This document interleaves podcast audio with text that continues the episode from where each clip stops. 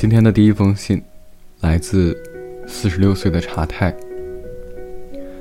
信的内容如下：今天中志他妈妈到我家来，据说中志全家要搬到九州去。这两三天总觉得中志很冷淡，因为觉得怪怪的，所以私底下很担心他。我们总是在一起，所以我很难想象。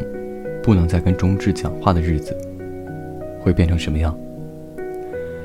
下次妈妈不在家的时候，如果我又忘了带钥匙，又该去谁家呢？你答应要当我网球教练的约定，又该怎么办呢？不擅长运动的我，在学校举办的马拉松当中，从最后冲到第三名的时候。中志曾夸我太棒了，马拉松的痛苦瞬间烟消云散。让我兴奋不已的是中志魔法般的笑容。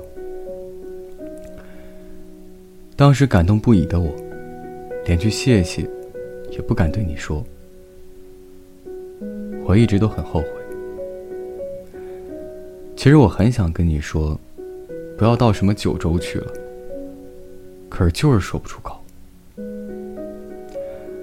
我觉得从此以后，我要自己一个人去上学的那段路，会变得很长很长。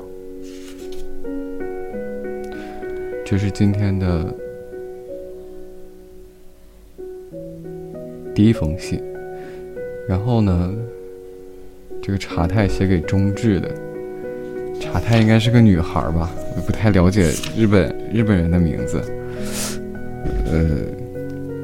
今年今天这个还不算晚，昨天的那个四十多岁写的，今昨天那个是七十岁到五十岁的时候，五十年的时间，这个也就到了中年以后一点。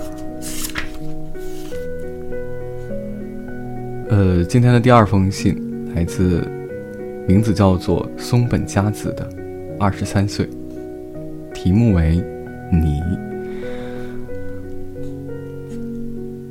在内心深处，没有人知道的图书馆。打开你这本书，书中有一片森林。然后你在森林中，身旁有位笑脸迎人的少女。两人原本过着幸福的生活，可是因为命运的捉弄，让他们在森林中走丢。少女一直在找你，然后不知不觉。走到一间小图书馆，少女打开你这一本书，里面有她跟你的回忆。少女这才发现，已经过了好几个寒暑。没错，那个哀伤的少女，就是我。